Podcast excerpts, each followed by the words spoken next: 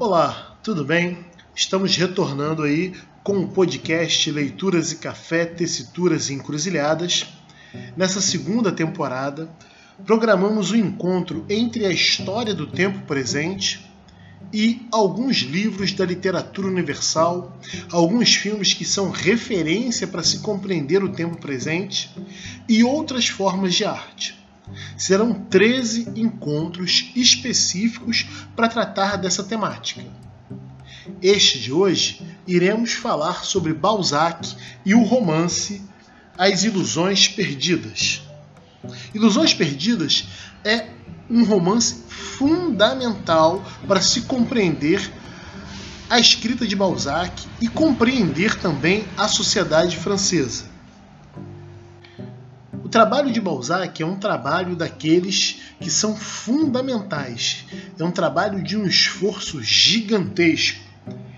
Balzac escreveu mais de 80 romances que irão compor a comédia humana.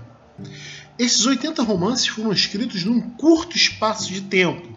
Se pensarmos que ele nasceu em 1799 e que de fato só começou a escrever a partir de 1825 todo esse trabalho que irá compor, a comédia humana fala sobre questões ligadas à sociedade francesa.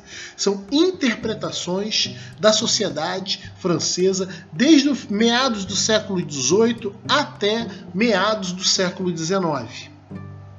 Para Marx e Engels, se você queria entender a história, bastava mergulhar num dos livros de Balzac. Balzac é o cara da literatura.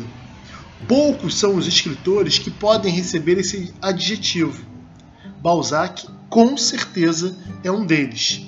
Ele é admirado por Dostoiévski, ele é admirado por Victor Hugo, que inclusive, durante o seu enterro, diz que alguns homens criam um pedestal e a história é responsável por construir a imagem desses homens. Não à toa, Rodin irá, muito tempo depois, construir essa estátua de Balzac. Então estamos hoje começando uma leitura a partir de um dos pontos fundamentais para se compreender a história do tempo presente e se compreender que mundo é esse que é criado a partir do século XIX? Balzac ele é filho de uma das camareiras de Maria Antonieta. O pai dele era arpista da corte. E por ter sido criado num colégio interno, logo deu um jeito de se mudar para Paris, onde se formou em direito e trabalhou como tabelião. Começou a escrever em 1820, 1824, mas nesse período ele usou vários pseudônimos. Em 1825 ele tentou carreira como editor, impressor e tipógrafo, só que não deu certo. Esse contexto é extremamente importante para entender o livro Ilusões Perdidas. Por quê? Porque Ilusões Perdidas vai justamente falar sobre todos esses acontecimentos que envolvem a vida de um escritor. Muitos dos livros de Balzac, como As Ilusões Perdidas, O Pai Goriot, A Pele de Onagro, tratam dessas questões centrais de compreensão da sociedade francesa os 80 romances escritos por Balzac são um grande esforço de tentar compreender que sociedade é essa. Ilusões Perdidas é o livro chave desse grande conjunto que forma a comédia humana. E por que, que ele é um livro chave para se compreender esse conjunto da comédia humana? Ele é um livro-chave porque os seus personagens, ou melhor, o seu personagem principal, a personagem principal, Lucienne de Roupré, mantém ali uma certa relação com a própria trajetória de Balzac. é possível encontrar em determinados momentos da história dessa personagem, Lucien de Roupré, semelhanças com Balzac. Mas ao mesmo tempo é possível perceber que Balzac constrói uma alegoria dos caminhos possíveis para o indivíduo e, obviamente, os caminhos possíveis para a sociedade. As Ilusões Perdidas mantêm também uma relação com a Divina Comédia Humana de Dante Alighieri. É possível encontrar entre os dois alguns pontos que são similares, como por exemplo a ganância, o egoísmo, a valorização do dinheiro, a corrupção dos corpos e das cidades. Questões que levam os indivíduos ao inferno do Dante do século XIII. Dante, na Divina Comédia, brinca com algumas figuras históricas de Florença, colocando elas no inferno. Balzac também vai brincar um pouco com essas figuras francesas. Os seus romances, quando nós lemos os romances que possuem notas de rodapé, geralmente fazem referências a indivíduos da sociedade francesa do século XIX. E como o processo social muitas vezes corrompem os seus fazeres, principalmente a escrita. A história, enquanto gênero narrativo, é filha da literatura. E a literatura, por sua vez, tem sua origem na oralidade. Nós aprendemos desde cedo, desde muito cedo na escola, desde o ensino fundamental 2, a partir do sexto ano, a compreender a origem da sociedade ocidental a partir do mundo grego. Existem outras formas de se compreender a origem da sociedade ocidental, ou melhor, a compreender determinadas questões que formam um conjunto de todas as sociedades.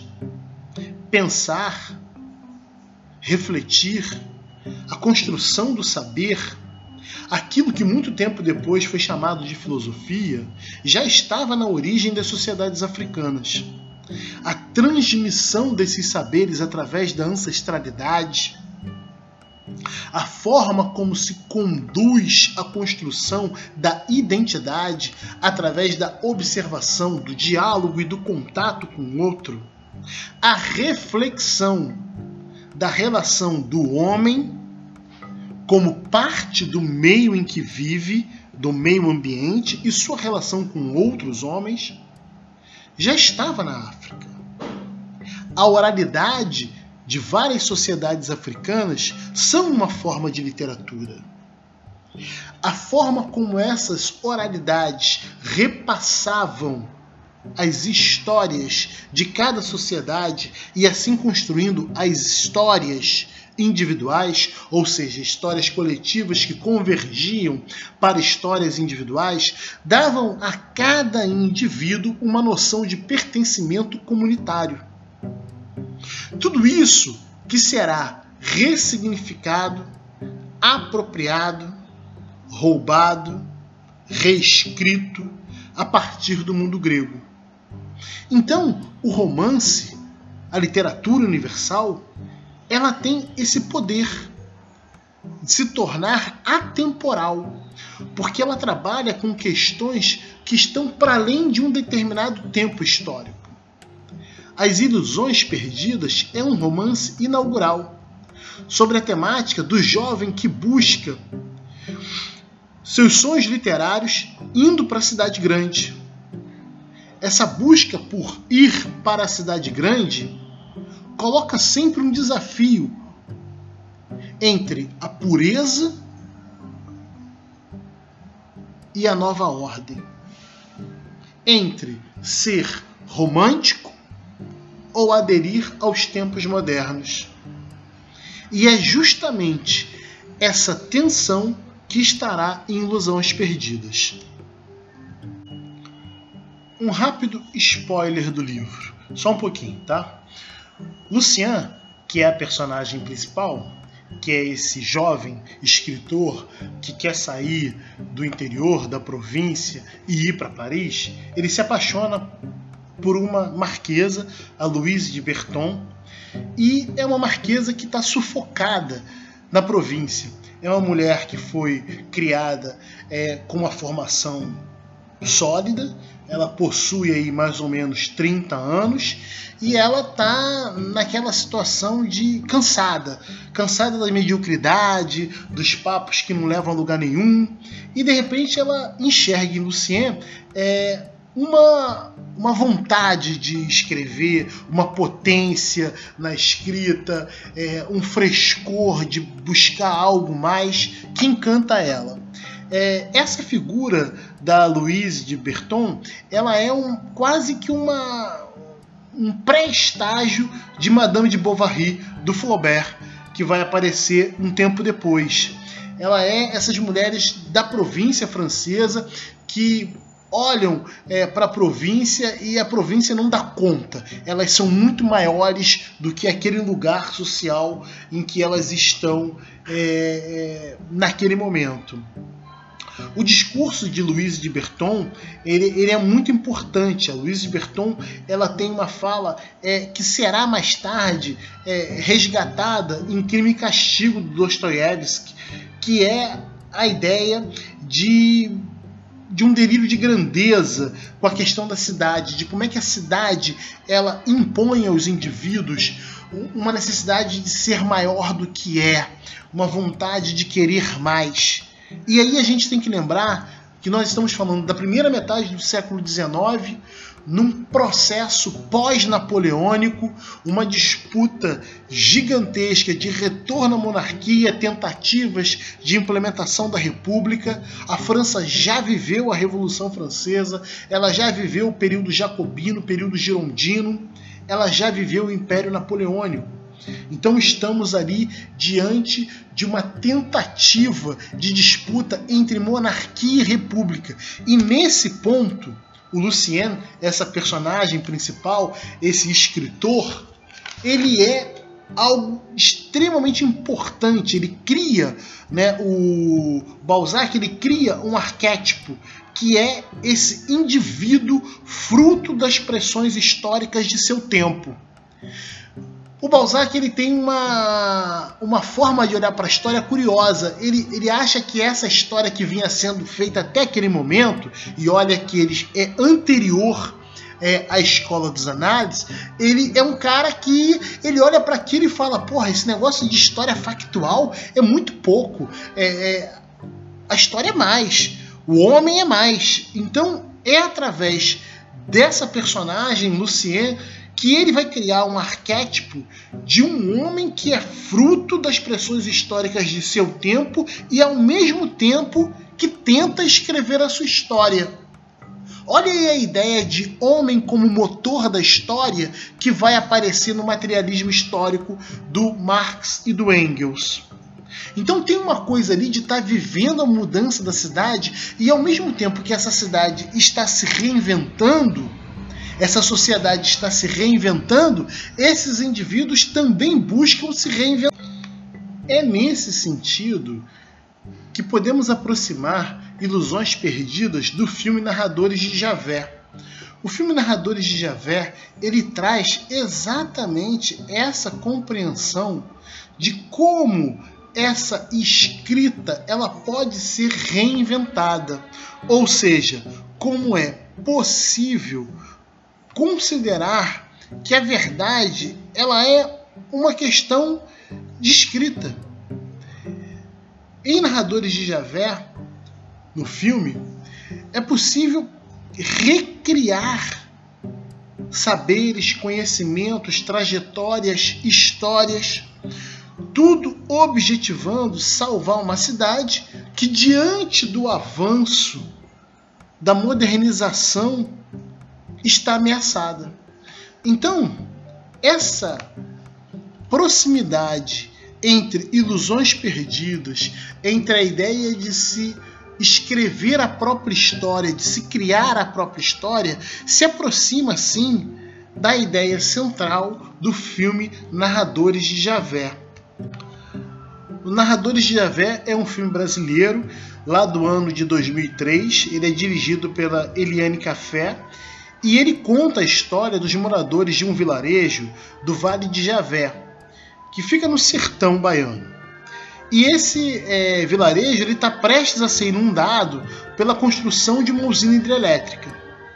Diante dessa possibilidade de acabar com o vilarejo, os moradores de Javé querem provar que a cidade possui um valor histórico, que ela precisa ser preservada. Então eles irão escrever as histórias contadas de pai para filho dos feitos de Javé. E aí olha que interessante, de novo a gente está diante de uma tradição de oralidade, tendo que se provar verdadeira, tendo que se provar valorosa e assim ser escrita. Como a grande maioria das pessoas da vila são analfabetas, elas recorrem a um único homem que é alfabetizado que elas conhecem. E que esse, é, quase que anti-herói, tinha sido expulso da cidade exatamente por inventar história, calúnia, mandar carta para as pessoas é, que não existiam. E aí é essa figura, essa personagem principal, o Antônio Biá, que vai ser escolhido para escrever as histórias contadas pelo povoado. Cada pessoa conta uma história diferente, alterando os heróis, fazendo surgir uma pluralidade de fatos fantásticos, lendários, o que torna meio que impossível o escritor colocar no papel relatos tão grandiosos. Diante da necessidade de produzir é, um convencimento real para salvar o vilarejo da inundação, Biá entrega o livro em branco e o trabalho dele torna-se em vão. O que faz com, que, com que os moradores é, passem a viver o drama de ver a cidade ser inundada. O filme ele vai abordar diversos temas, como formação cultural de um povo, as heranças históricas, as crenças, os valores, oposições entre memória, história e invenção, importância da oralidade na construção científica e a importância da construção de uma identidade e de como esta construção, enquanto narrativa histórica, pode ser inventada. É nesse sentido de questionamento dessa construção da narrativa que nós vamos encontrar o trabalho de Marcel Duchamp que é um importante artista francês lá do começo do século XX, que foi um dos responsáveis pela criação do movimento dadaísta, que junto com outras vanguardas europeias vai revolucionar a maneira de criar e apreciar a arte no mundo ocidental. O dadaísmo ele tinha como base questionar o papel artístico e trazer à tona a atmosfera absurda que parava no mundo, num contexto da Primeira Guerra Mundial. Então nós estamos aí lidando com três obras artísticas que estão questionando o seu tempo e a construção histórica desse tempo e desse indivíduo diante desse tempo. Particularmente para essa nossa é, interseção interdisciplinar aqui, é, nós vamos trabalhar com a fonte que é de 1917. A obra fonte, que foi criada em 1917, ela vai causar um, alvoro, alvoroço no meio artístico, porque é, é, causou e causa até hoje, porque ela é motivo de reflexões. Esse é considerado é, um da, uma daquelas obras de maior destaque, porque ela traz para uma reflexão extremamente profunda sobre o que, que é a arte e o que, que a gente pode considerar como arte. Ou seja, nós estamos falando sobre o processo de escrita dessa arte.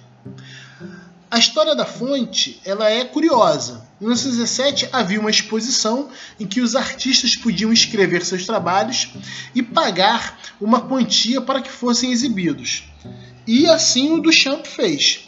Ele foi lá e escreveu um mictório assinado com um nome fictício, Hermut.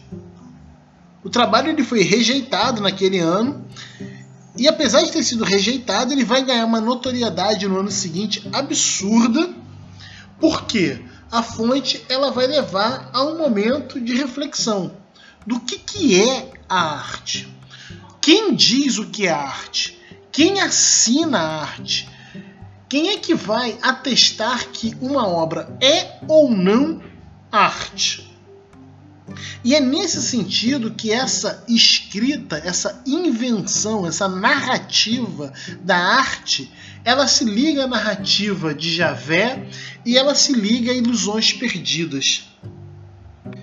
E assim, nós vamos nos aproximar da ideia que o Eric Hobsbawm e o Terence Ranger é, nos trouxeram em As Invenções das Tradições, de como é que você pode inventar tradições, você pode inventar narrativas, você pode criar narrativas. Como é que tudo isso está relacionado a esse contexto do século XIX? O século XIX ele é um século único. Você tem toda a Idade Moderna, toda a construção de um processo de modernidade, de Idade Moderna, e no século XIX tudo isso explode de uma maneira universal. Então, o século XIX ele é o estandarte da modernidade. E é justamente nesse século XIX que várias invenções, várias tradições, várias narrativas serão criadas. Nações vão se recriar exemplos de Inglaterra, de França, que vão reescrever a sua história, vão recontar a sua origem. Por isso, a história do tempo presente precisa dialogar com o século XIX. Nos encontramos na aula.